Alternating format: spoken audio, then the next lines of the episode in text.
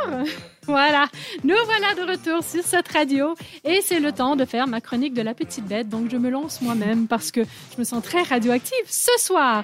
Donc je vais rester dans le thème des oiseaux cette semaine car ils sont symboles de printemps, de légèreté et de grâce.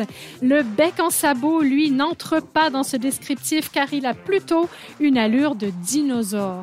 Alors, j'ai pas de photo à vous montrer, mais je penserai à en faire une petite en story plus tard. Ah ouais, C'est un idée. oiseau qui est très massif et imposant et il mène une vie paisible dans les zones humides d'Afrique, d'Afrique équatoriale. Plus qu'un oiseau, il serait, selon des paléontologues, un dinosaure à part entière, le seul à avoir survécu à l'extinction massive d'il y a 66 millions d'années. Aujourd'hui, le bec en sabot figure dans les espèces protégées. Alors, il doit tout à son bec, même son nom, imposant et massif. Cet appendice de couleur jaunâtre ou rosâtre atteint 10 cm de large. Donc là, je suis en train de faire avec mes doigts un petit peu. Ah, c'est grand. voilà, hein. 10 cm Ah, quand de même. large Mhm. et 23 cm de long. Ah, bah, C'est- un gros, gros truc. euh, Alors, pendant que je parle, hein, je vais peut-être inviter Laura et puis Mhm. Lilia à venir voir justement à l'écran Ah euh, oui. cette bête dont je vous parle pour vous rendre compte un tout petit peu de, de la massivité du truc. C'est juste énorme comme animal. Donc, ce bec a frappé les premiers naturalistes qui ont reconnu la forme des fameuses chaussures en bois de leur époque. C'est énorme. Voilà, au lieu de harponner sa proie comme le ferait un héron, ce grand échassier qui mesure 1 mètre à 1 mètre 20, donc je vous laisse mettre votre main par rapport au sol, 1 mètre 20, ben en fait, il peut tout juste poser sa tête sur le bord de la table ici à cette radio.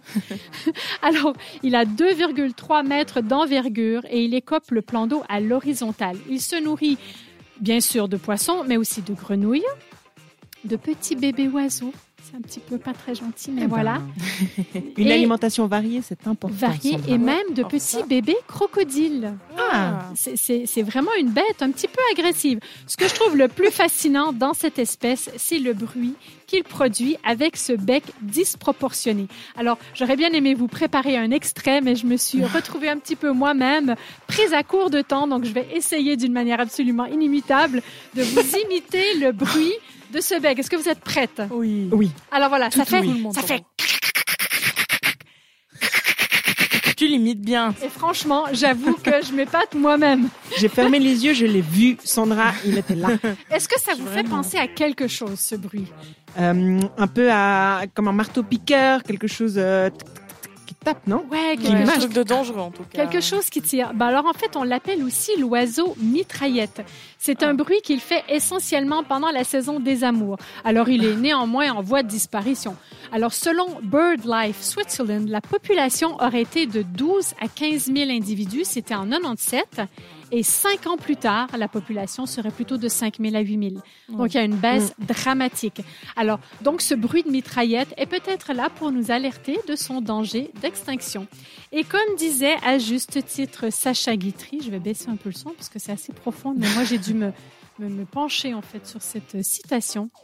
De même qu'une réflexion juste a plus de rayonnement qu'une grenade n'a d'éclat, un trait d'esprit a plus de pénétration qu'une balle de mitraillette.